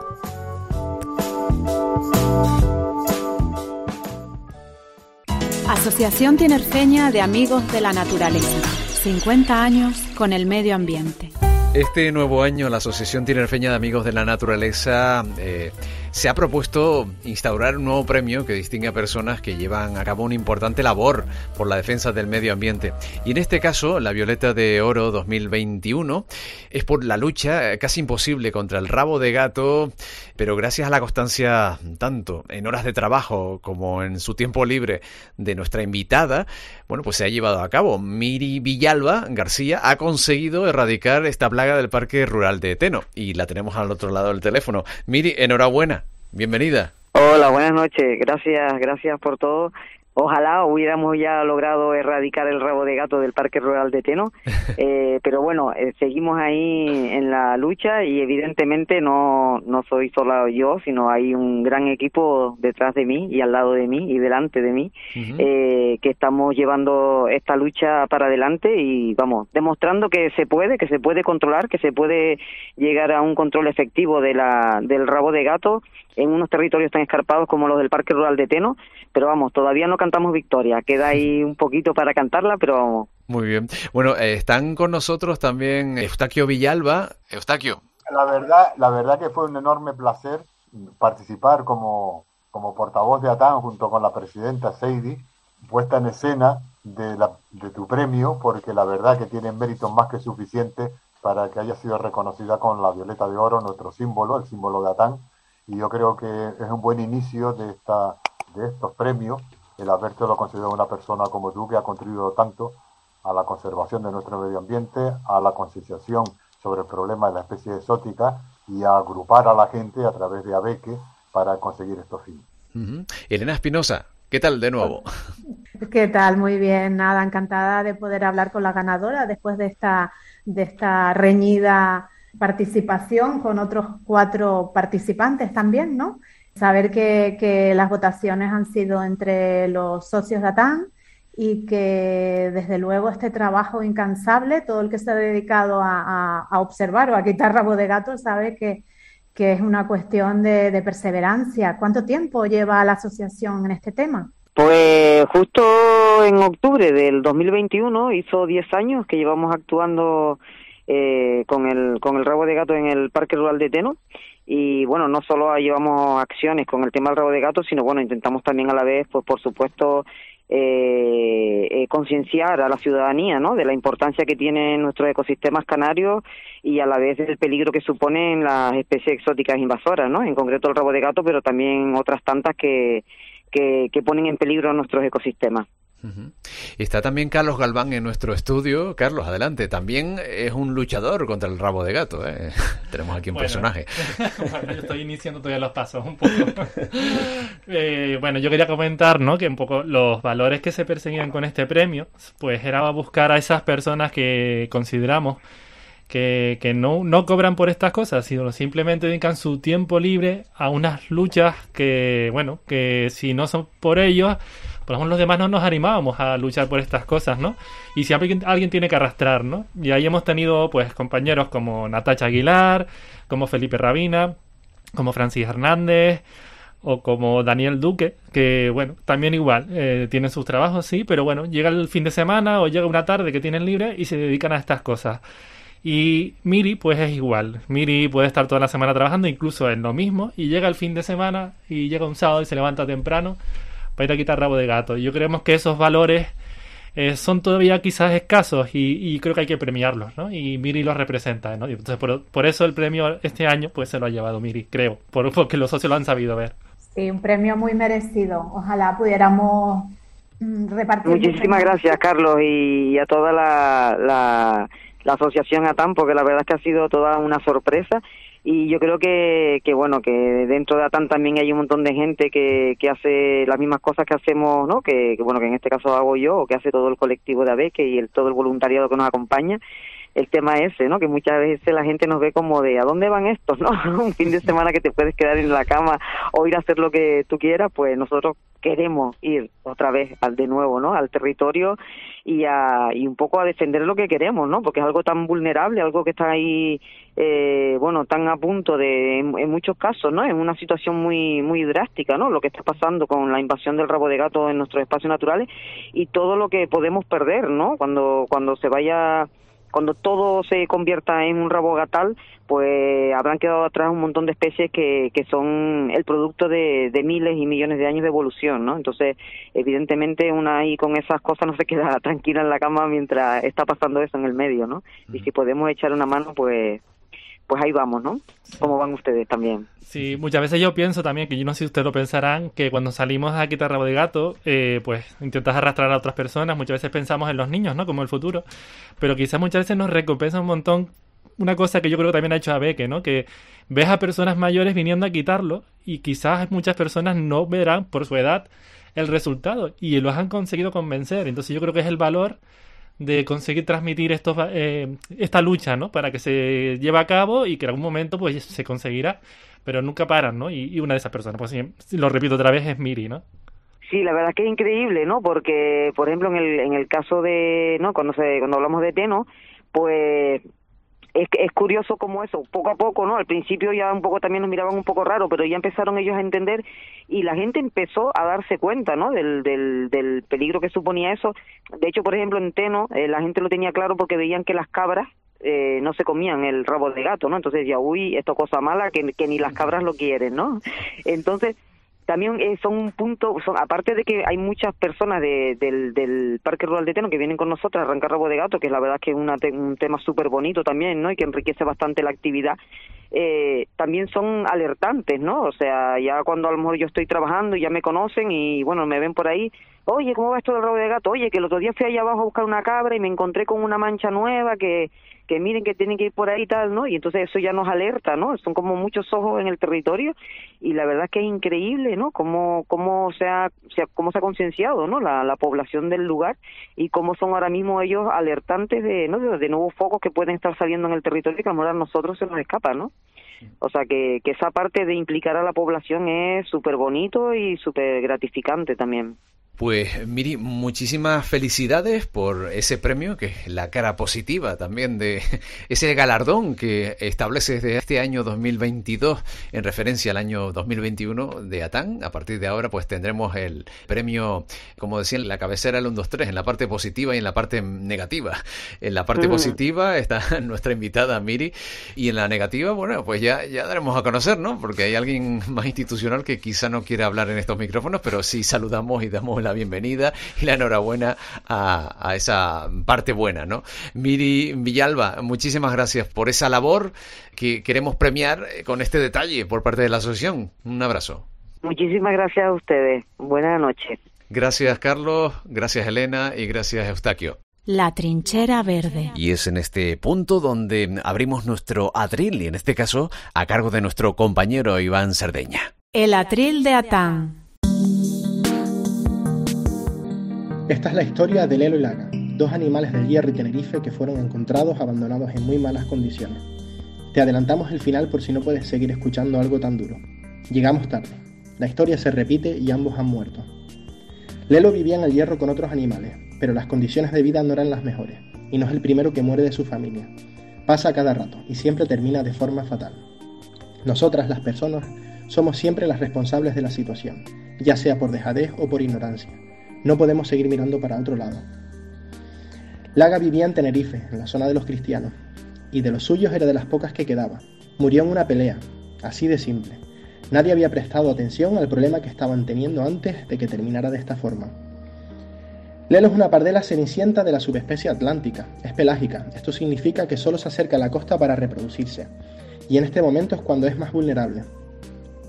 Se encuentra amenazada también por la pérdida de territorio, colonias de gatos y tu propio gato suelto. Laga es un lagarto gigante de Tenerife, una especie que en el pasado vivía en casi toda la isla, desde la costa hasta la cumbre. Sin embargo, hoy en día ocupa menos del 0,5% de la superficie de lo que fue su distribución original. Solo sobreviven los acantilados marinos del Parque Rural de Teno y del Monumento Natural de Montaña de Guasa, separados por más de 30 kilómetros. En ambas localidades, los lagartos viven en enclaves de escasa superficie, rodeados de amenazas. Principalmente, y al igual que el aga, están amenazados también por la pérdida de territorio, colonias de gatos y tu propio gato suelto. No. Lelo y Laga no son perros ni gatos, pero igualmente no merecen este final. Queremos que no vuelva a ocurrir y por eso te pedimos ayuda. No dejes a tu gato suelto en la calle. Nunca. Un gato suelto en la calle es un gato abandonado a su suerte con enfermedades, atropellos, peleas, etc. Si no hacemos esto a los perros, ¿por qué se lo hacemos a los gatos?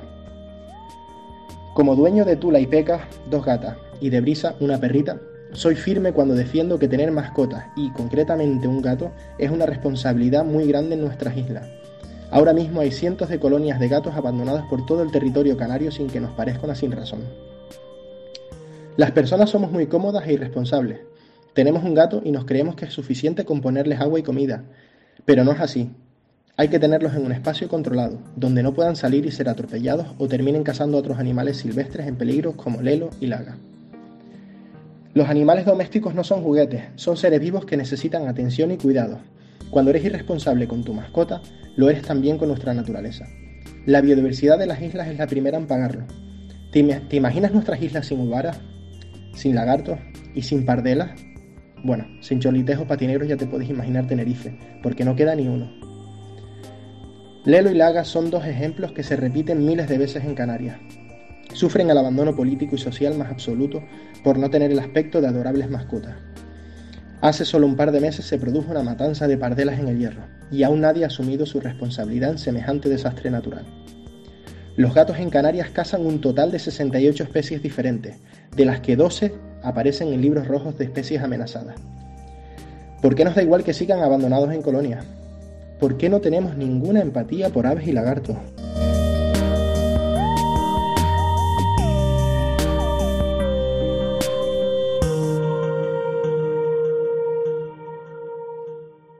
La trinchera verde. Hemos abordado una vez más asuntos relacionados con nuestro medio ambiente, en nuestra trinchera, muy alejada, por supuesto, de esas otras que desgraciadamente se han abierto en el norte de Europa. Esperemos que este conflicto tan crudo cese lo antes posible por el bien de la humanidad. Les esperamos en nuestro próximo programa. Gracias por escucharnos. ¿Quieres colaborar con nosotros? Hazte socio. atan.atan.org